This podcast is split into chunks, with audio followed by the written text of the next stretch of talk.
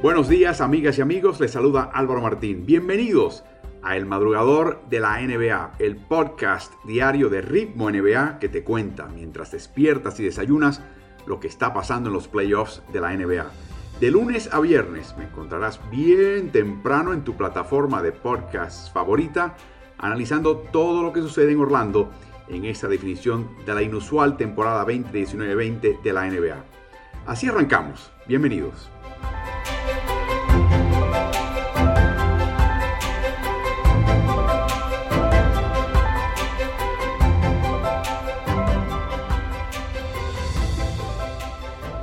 El partido de ayer miércoles fue un típico partido de conferencia del Este. Muy tupido, muy difícil anotar, raído, falto de ritmo. Pero eso no quiere decir que fue un mal partido, todo lo contrario. Extraordinariamente entretenido, Miami gana 112-109, toma el comando de esta serie 3-1 y coloca en jaque ya al equipo de Boston Celtics. Los tres días libres entre el, tercer y cuarto partido en esta serie, uno hubiese pensado que beneficiaría más a Boston, eh, que había jugado 10 partidos en los 21 días previos al tercer partido, incluyendo el tercer partido. Miami, como hemos planteado previamente en el madrugador de, de la NBA, piensa que su acondicionamiento físico le va a dar ventaja contra Boston y ellos no querían pausa, ellos querían seguir jugando cada 48 horas. Pero a juzgar por el comienzo del partido, el descanso sacó de ritmo a Boston, pero particularmente a Jason Tatum. En sus 17 minutos de juego en la primera mitad, 0 de 6 de campo, 0 de 4 de triple, no intentó un tiro libre y tuvo 3 pérdidas. Por primera vez en una primera mitad en toda su carrera, se quedó sin puntos. De hecho, encestó sus primeros puntos, un triple, en el tercer cuarto, después de haber jugado 22 minutos en cancha, para anotar los primeros puntos en un momento en el segundo cuarto, Brad Stevens, para tratar de meterlo eh, a golpes en ritmo, sacó una alineación de Marcus Smart, Brad Wanamaker, Semi Ojeley, Daniel Thies y como único tirador nato en este grupo, Jason Tatum. Y aún así, no funcionó. Miami no esperó mucho para armar su zona. No había sido especialmente eficaz en el tercer partido, pero poco a poco en este encuentro nos dimos cuenta que se convirtió en el partido y quizás se convierte en la serie y quizás se convierte en los playoffs, como la defensiva primaria de Miami. Según Synergy, Miami la usó, la, utilizó la zona en 32 posesiones de Boston en el segundo partido y eso disminuyó a 20 posesiones en el tercer partido. Estoy seguro que en este partido superó las 32 del segundo no, les puedo dar el número exacto. En el segundo cuarto de juego, ambos equipos apretaron sus tuercas defensivas. Con menos de 8 minutos para que terminase la primera mitad, en, un tramo de un poquito más de 2 minutos de juego, ambos equipos se combinaron para fallar 7 tiros consecutivos, sin puntos, ni siquiera un tiro libre. Esto es el baloncesto de la Conferencia del Este.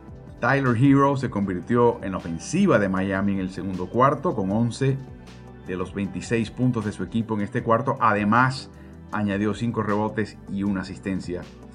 Eh, y en ese momento Miami llegó a disfrutar de su máxima ventaja en todas las finales de este. Inclusive se veía Miami con mucha y gran soltura. Mientras tanto, al comenzar la segunda mitad, Jason Tatum por fin explotó después de ese triple y terminó con 16 puntos el tercer cuarto. Ya para esta parte del partido nos dimos cuenta que varios experimentos, por ejemplo Solomon Hill jugó en la primera mitad por Miami, cosa que nos sorprendió, es la primera vez que ese cuadro estaba junto en cancha. Eh, Kelly Olynyk no jugó un minuto, un segundo de este partido. Eh, Kendrick Nunn tampoco. Hubo situaciones muy inusuales. Le, hablaba de la alineación de Boston para meter en, ritmo a Tatum. ¿Qué tal Solomon Hill? De la nada te dabas cuenta que los entrenadores estaban tratando y, considerando este partido casi casi como un quinto partido en serie empatada o como un séptimo partido en serie empatada 3. O sea, era un partido bisagra, o en el caso del séptimo partido, partido decisivo. Ambos equipos en la utilización de personal, particularmente en la segunda mitad, achicaron la rotación al absoluto mínimo, porque querían ganar este partido. Boston por razones obvias, Miami porque quería el 3-1. Y de nuevo, es interesante que dentro de todo esto, y después de una primera mitad en el cual Miami coloca la zona y Boston aparenta tener cierto éxito, con la disyuntiva de que Tate no podía meter un chicharo en el océano, con esa pequeña, pequeña, pequeña diferencia, eh, parecía que Boston aún así podía romper esta zona y Miami persistió con ella. Mientras tanto, recordemos que regresa Gordon Hayward y jugó toda la segunda mitad con Hayward como sexto hombre. Dos horas antes del partido se enteró Hayward y el mundo y su señora Robin acababa de dar a luz a su cuarto vástago, en este caso su primer varón. Su nombre va a ser Gordon Theodore. Él ya declaró que el Robin en una nota en, las redes sociales dijo, Gordon, el padre, prefiere llamarlo GT, las siglas GT. Dice, yo lo, lo llamaré, le llamaré Theo, para distinguirlo del padre, ¿no? Para no llamarle ambos Gordon. Y ya está todo el mundo especulando quién va a ganar ese pulseo de cómo va a acabar siendo apodado el niño. Yo apuesto por Theo, yo apuesto por Robin. Miami, por su parte, jugó con 7 porque fue muy testarudo Eric Spolstra en no apagar la llama de confianza de Duncan Robinson, que en la segunda mitad falló sus tres tiros, incluyendo dos triples. Ya al final del partido, a mí me ponía nervioso Spolstra colocando de vuelta a Robinson en cancha en momentos definitorios con el marcador cerrado, 3 puntos, 4 puntos, 5 puntos, en la sustitución para colocar a Robinson en el costado ofensivo, en jugadas de saque con, con un minuto por pedir o sin minutos por pedir, me ponía nervioso ver en ese lado de la cancha a Robinson. Eh, porque no está aportando. La zona de Miami, como mencionaba, funcionó de forma esporádica, pero Spolstra la prefirió en todo momento. En la primera mitad, y esporádicamente más adelante, Rob Williams de Boston ayudó a romperla con gran eficacia, pero no jugó mucho Williams. Es interesante eh, cuando estuvo en cancha, Boston le sacó 10 puntos de ventaja a Miami. Y él es, verdaderamente fue un experto para un jugador tan joven en los movimientos que uno tiene que hacer para verdaderamente quitarle confianza a una zona. Pero no jugó más.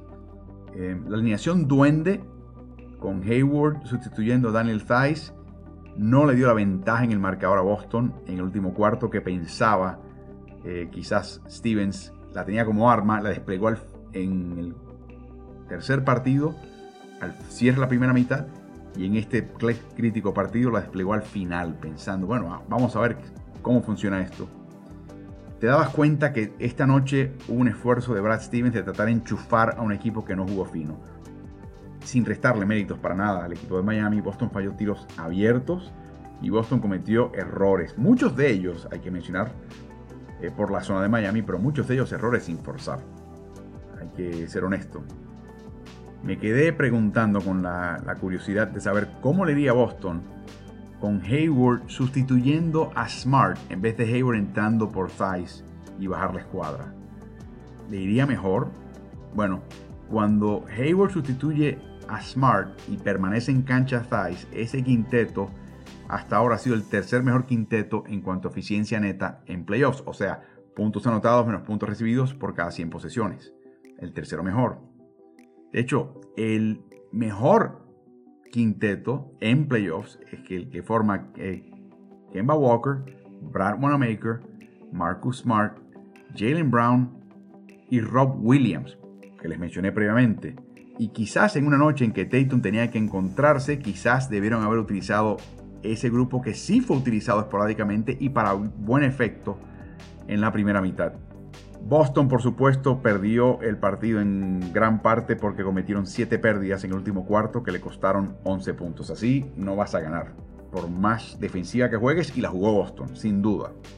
Y hubo un pequeño intercambio donde creo que se quedó enganchada la muñeca izquierda de Bam Adebayo en la camisa o en la mano de Jason Tatum y de ahí en adelante estuvo colgando de forma extraña ese brazo izquierdo y esa es una lesión de la cual no habla Miami, como siempre, típico de Miami.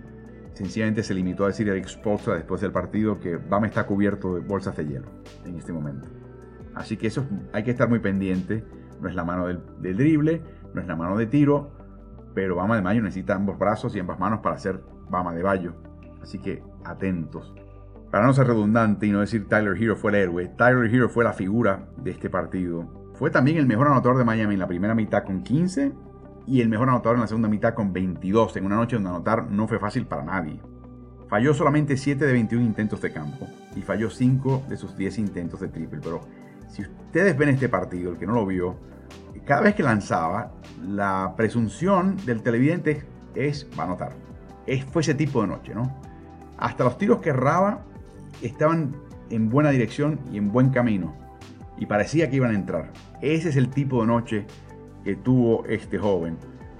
Y yo creo que lo que Boston ahora aprendió a las malas en este partido es un técnico le da una instrucción a su equipo. Envíen a este jugador a su mano débil. En este caso de Hero, siendo un, jugador diestro, envíenlo hacia la izquierda. Que eso fue exactamente lo que hizo primordialmente Kemba Walker.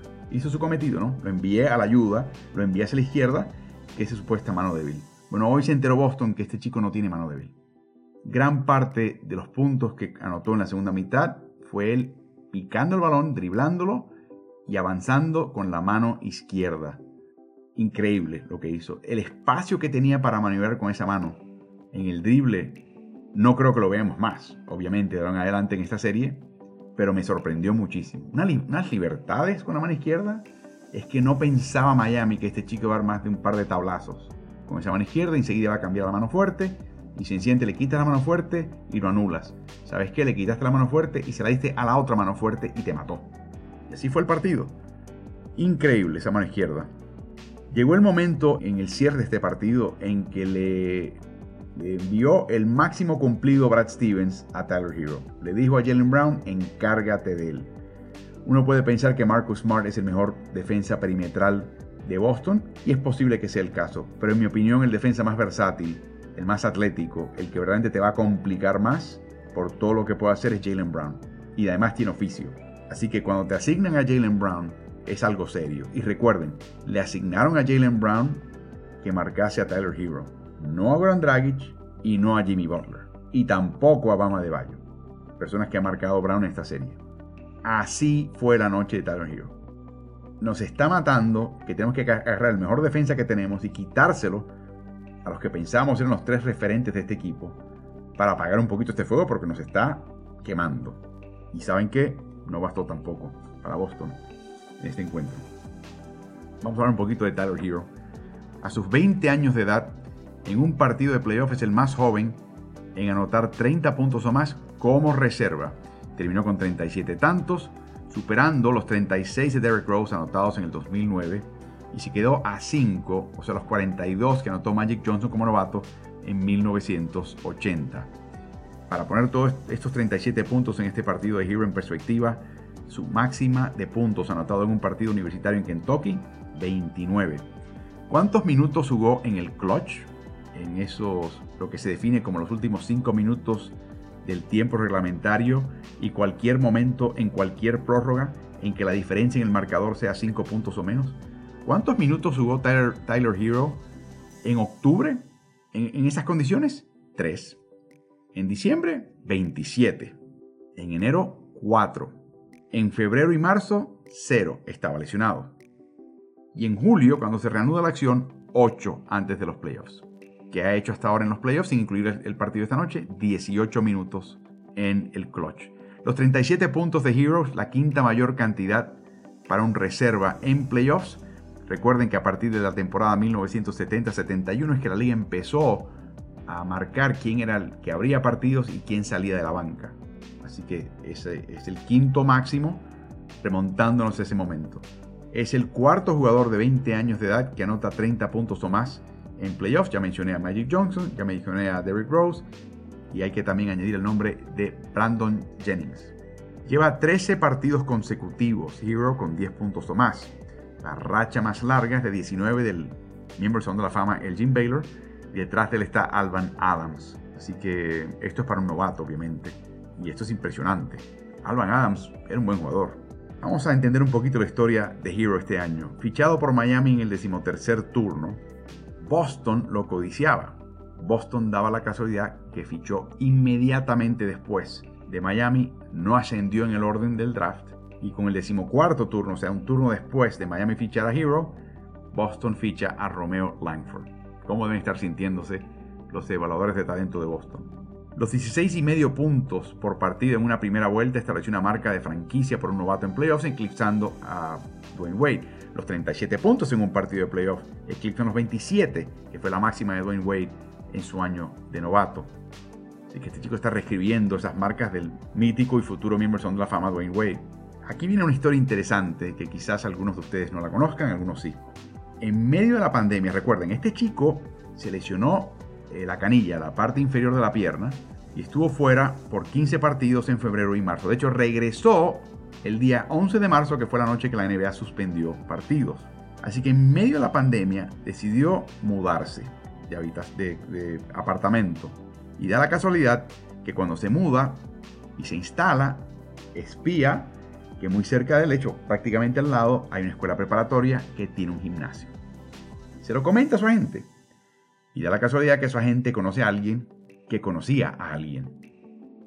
Y le consiguieron a Hero un pase para que pudiese utilizar la cancha sigilosamente. Se supone que eso no, no se hiciese.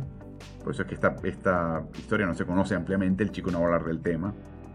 Y se pasaba dos horas por la mañana y dos horas por la noche practicando un montón de cosas, incluyendo el drible con la mano izquierda, incluyendo su tiro, y lo curioso de todo es, para evitar sospechas de personas que no conocían un poquito los reglamentos en el sur de la Florida, esas cuatro horas al día que practicaba Tyler Hero, estamos, hablando de una persona que estaba corriendo la cancha para arriba y para abajo, no solamente tirando a, a medio pocillo, sino a toda máquina. Y para no levantar más sospechas de la cuenta, Tyler Hero practicaba con la mascarilla, con el barbijo, con el cubreboca puesto cuatro horas al día en el sur de la Florida para prepararse para la posible reanudación de temporada.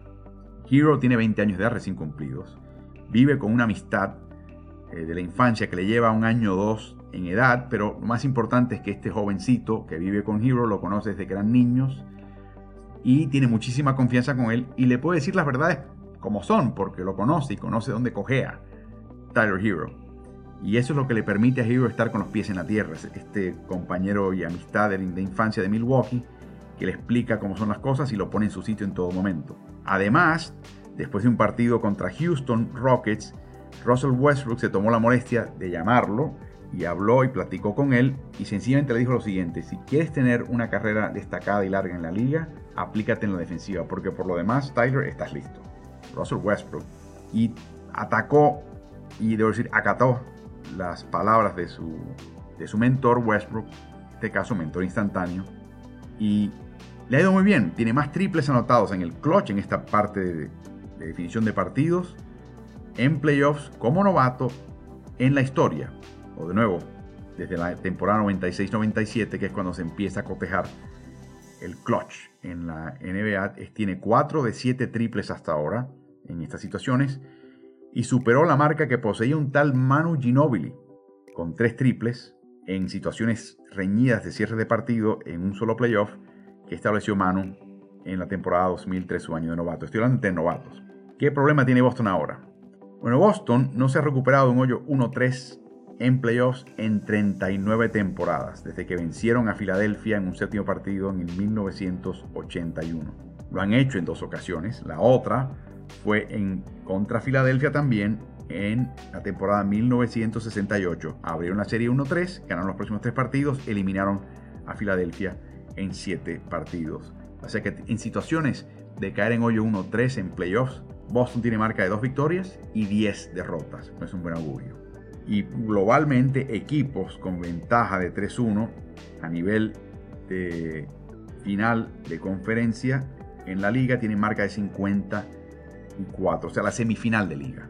Lo que en una época se llamaba con la serie divisional o lo que hoy llamamos final de conferencia, o sea, lo que es la semifinal de liga, la serie antes de finales. Los equipos que tienen marca de 3 y 1 tienen marca, han ganado 50 series y perdido 4. O sea que el 93% de las ocasiones equipos como Miami liquidan su serie tarde o temprano. Y por último, para poner la perspectiva de lo que ha logrado este chico contra una franquicia de Boston condecoradísima, y que ha visto muchos partidos de playoffs, En el año 1960, Will Chamberlain les petó 50 puntos a Boston Celtics. Esa fue la marca. Seis años después, el mismo Chamberlain anotó 42. Bueno, Tyler Hero esta noche, la noche de anoche se acaba de colocar tercero en esa lista con sus 37 puntos. Algo verdaderamente impresionante. Así que uno puede decir, si uno es Boston, de que hoy no vinieron finos, que cometieron muchos errores, que Jason Tatum no podía meter un chichero en el océano en la primera mitad. Puede pensar que le fue bien defensivamente, que de verdad hicieron sudar a Miami la gota gorda, que Tyler Hero probablemente no tendrá un partido como ese más en su carrera, y que fallaron tiros abiertos, que cometieron muchos errores en ese sentido y que no vinieron finos. Y eso puede darle a Miami un, sentimiento de confianza de cara al quinto partido en la serie, pero es el quinto partido y es noche de posible eliminación el viernes. Así que va a ser verdaderamente bien interesante. el uso de personal también va a ser interesante. De nuevo, me pareció que Brad Stevens utilizó hoy su personal, particularmente en la segunda mitad, como si fuese el partido del viernes queriendo evitar caer en este 1-3. Los jugadores lo saben.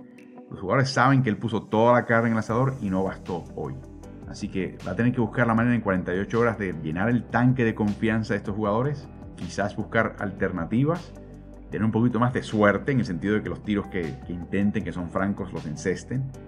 El problema para ellos es que Miami, em, y sobre todo con Hero ahora, no solamente encestando como lo hace, pero también pasando el balón, tiene un gran colmillo ese muchacho para no solamente encestar tiros en momentos verdaderamente exigentes, sino también para pasar el balón, para hacer la lectura correcta de juego y para aprovechar cualquier desliz y cualquier falta de concentración, ubicación o mal uso de personal defensivo de Boston en cancha. Puede cortar sin bien el balón, lo hizo en una jugada en el último cuarto que fue sensacional, un pase de Jimmy Butler llevando el poste bajo a su defensa Jason Tatum se quedó en la línea de tres, en la zona pintada. Le iban a cantar los tres segundos defensivos. Yo creo que en un momento u otro quería que cobraran eso, pero fue mejor aún de un paso adentro Butler. Se comprometió Tatum, metió el pase entre su marca y Tatum. Por ahí cortaba Hibbert, tomó el balón, hizo una reversible, anotó y verdaderamente le, le desplomó la confianza de Boston. Boston va a tener que tomar menos riesgos en dobles marcas y tener que marcar individualmente a Miami, porque es obvio ahora de que no es Adebayo, de que no es Dragic, de que no es Butler la única amenaza, tienen que añadir el nombre de Tyler Hero y eso que Duncan Robinson todavía no se encuentra. El día que detone él eh, y de repente adquiere un poquito de confianza o sencillamente sea su noche, tendrá las manos llenas el equipo de Boston. Así que va a ser bien interesante lo que suceda en el quinto partido y ahora es cuestión de que Boston entienda quizás o lo perciba que este fue un partido aberrante en ese sentido y que pudieron haberlo ganado y que no tienen que sentir que Miami, aunque estén al frente 3-1, los ha abrumado en esta serie. Eh, veremos si son capaces de tener esa actitud. Les recordamos que ya esta mañana salió el nuevo newsletter de la NBA. Hablamos de varios temas, incluyendo, dicho sea de paso, algo de la WNBA. ¿Se acuerdan de Bill Lambier, de los Bad Boys de Detroit? Bueno, Lambier es ahora el técnico del equipo de Las Vegas en la WNBA, la liga femenina, femenil de la NBA. Es un equipo bien extraño, en parte por las bajas que ha sufrido. Cambió la fisionomía del equipo y no tienen tripleras. Bueno, ¿qué les parece si les digo que tienen la segunda mejor ofensiva de la liga? Tienen el mejor registro en la WNBA y lo han hecho sin triple. ¿Cómo lo hacen? De eso hablamos en el newsletter. También hablamos de Billy Donovan en Chicago y también hablamos de los comentarios del, comisionado Adam Silver y además por supuesto comentamos y contestamos sus preguntas, las que nos envían a nuestra página de smartsports.com a nuestra casilla de correo electrónico o también por internet y por redes sociales. Y también eh, conseguimos una serie de estadísticas muy interesantes. Así que espero que se apunten, eh, se pueden registrar gratis a este newsletter y en esa misma página de smartsports.com pueden también buscar su plataforma de podcast favorita para seguir escuchando estos y otros podcasts. Y recuerden, si les gusta este, por favor denle en el rating la calificación más alta. Esto siempre ayuda a que más y más personas sigan y vean en alto relieve la existencia de este podcast y lo puedan disfrutar también con ustedes. Así que lindo partido. Eh, mañana, digo el día, esta noche, debo decir, me toca a mí el cuarto partido de la serie entre Denver Nuggets y Los Ángeles Lakers. Esa transmisión, en el caso mía particular, junto a Nicolás, al coach Nicolás Casalánguida, solamente se puede escuchar por NBA League Pass. Y pueden pasar por nuestras redes para ver el link si quieren adquirir League Pass ahora en adelante y poder escuchar la transmisión de esta noche. Va a ser otro gran partido. Espero que nos acompañen.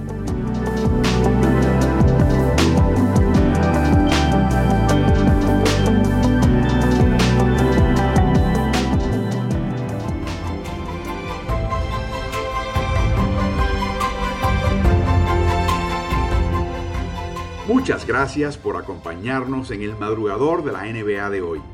Si te gusta este podcast, acuérdate de calificarnos en la plataforma en la cual nos estás escuchando. Quiero invitarte también a que te suscribas a nuestro newsletter de la NBA que publicamos cada jueves por la mañana. Te llega directo a tu bandeja de entrada en tu casilla de correo electrónico y es totalmente gratuito. Regístrate en nuestra página web smartsports.com. Que tengas un muy buen día de NBA. Hasta mañana.